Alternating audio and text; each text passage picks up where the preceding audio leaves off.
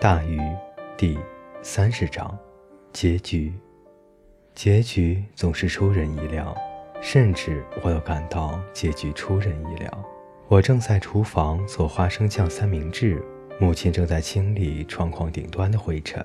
那些灰尘，除非站在梯子上，不然是看不到的。她现在就站在梯子上。我记得，我正想着她的一生多么悲哀而可怕。还要花时间来清理这些格拉角的灰尘。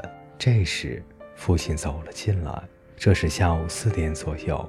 这很奇怪，因为我想不起上次是什么时候在太阳下山前看见他的。在充足的光线下看着他，他看上去不太好。实际上，他看上去糟透了。他在餐桌上丢了个什么东西，就走进了厨房。他的硬底皮鞋在新达拉地板上发出嗒嗒的声音。母亲听见了。他走进厨房时，他便小心翼翼地走下梯子，把用来擦灰的抹布扔在面包篮旁边的柜子上，转身看着他，脸上的神情我只能用绝望来形容。他知道他要告诉他什么，告诉我们什么。他知道，因为他已经做了所有的检查和活检。他们的智慧本能地让他们对我们隐瞒，直至一切都铁证如山。这就是为什么他要去擦窗框上最顶端的灰尘，因为今天是他们知道实情的日子。他不愿坐在那里一门心思地想他今天必须面对的一切。他现在必须面对了。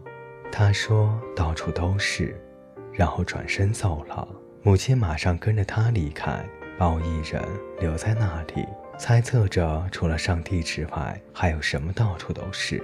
还有为什么这会让我的父母如此沮丧？但我也不用猜很久，甚至在他们告诉我之前，我就猜到了。但是他没有死，还没有。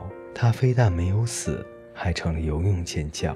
我们有过游泳池许多年了，但他从来没有真正下过水。现在他整天待在家里，需要锻炼。他到水里，就像他是在水中诞生的一样，仿佛这是他自然的元素。他看上去很美。他在水中穿行，几乎没有水花。他长长的粉色躯体布满创伤、疤痕、淤青和魔珠，在蓝色辉映中若隐若现。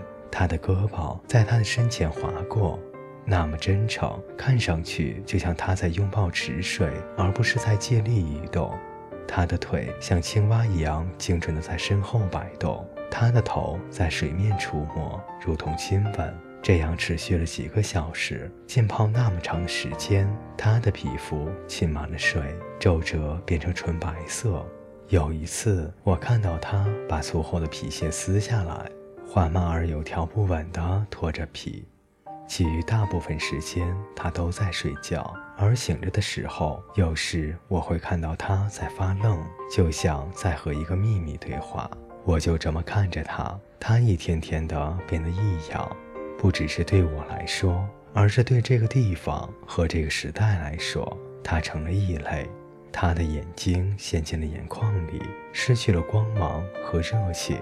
他的身体萎缩凋零，仿佛在倾听什么只有他才能听到的声音。我安慰自己，这一切都是好现象。一个大团圆的结局可能就要发生，甚至这场疾病都是另一桩事的隐喻。这意味着他对这个世界已经厌倦，一切变得那么直白，没有巨人，没有窥视一切的玻璃眼珠，河里没有等待被营救的女孩。他也不会再回来报答救命之恩，他变成了单纯的爱德华部落，一个人类。我遇上了他生命的低谷，这不是他自己的错，只是这个世界已经容不下他赖以生存的魔法。他的疾病是他的通行证，带他去另一个更好的地方。我现在明白了，但这最后的旅程仍是我们最佳的境遇。也许不是最佳的，但至少是好的。总的来说，我每晚都能看到他，比他健康时要多得多。但他还是那个老样子，一如既往的幽默。哪怕是现在。我不明白为什么这很重要，但就是这样。我想在某些情况下，这代表了某种坚毅、强大的意志力，一种无法战胜的精神信念。一个男人在和一只蚱蜢聊天。男人说：“你知道吗？有一种鸡尾酒是以你命名的。”然后蚱蜢说：“你是说有一种酒叫霍华德？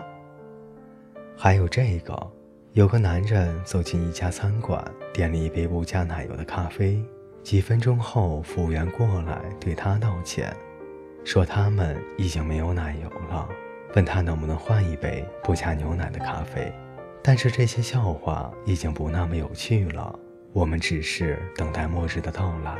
我们说着老掉牙的笑话，消磨时间，直到最后一刻的来临。他日渐疲惫，笑话讲到一半时，他会忘词，或者抖出一个错误的包袱。包袱很棒，但属于另一个笑话。游泳池的情况也在恶化。后来没有人再去管它，我们被锁在父亲临终的沉思中，动弹不得。没有人清理它，或者往里面加让水变蓝的特殊化学药剂。游泳池的墙壁上长出了水藻。水变成了浓厚的绿色，但我父亲仍在里面游泳，直到最后。哪怕最后它更像一个鱼塘而非泳池，他还在游泳。一天我出去探视他的时候，我发誓看到了一条鱼，一条小嘴鲈鱼跃出水面。我敢肯定，爸爸，我说，你看到了吗？他游到一半停了下来，浮出水面。你看到那条鱼了吗，爸爸？但是后来我笑了，因为我看到了我父亲，那个说笑话的人，终极喜剧演员。我看到他的样子很滑稽，我就是这样想的。我看到他的时候就想，他看起来真滑稽。可以肯定的是，他根本不是游到一半停了下来，他昏了过去，肺里灌满了水。我把他从泳池里拖了出来，叫了救护车。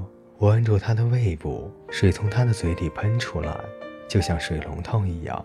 我等着他睁开一只眼睛，冲我眨眼，冲我大笑，把这真实的生活变得虚幻，变成真正糟糕而滑稽的事情，变成回过头来还能笑翻的事情。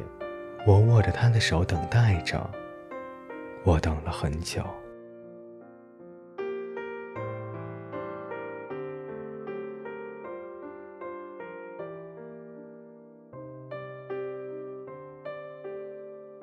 各位听众朋友，本节故事就为您播讲到这里，感谢您的陪伴，我们下期再见。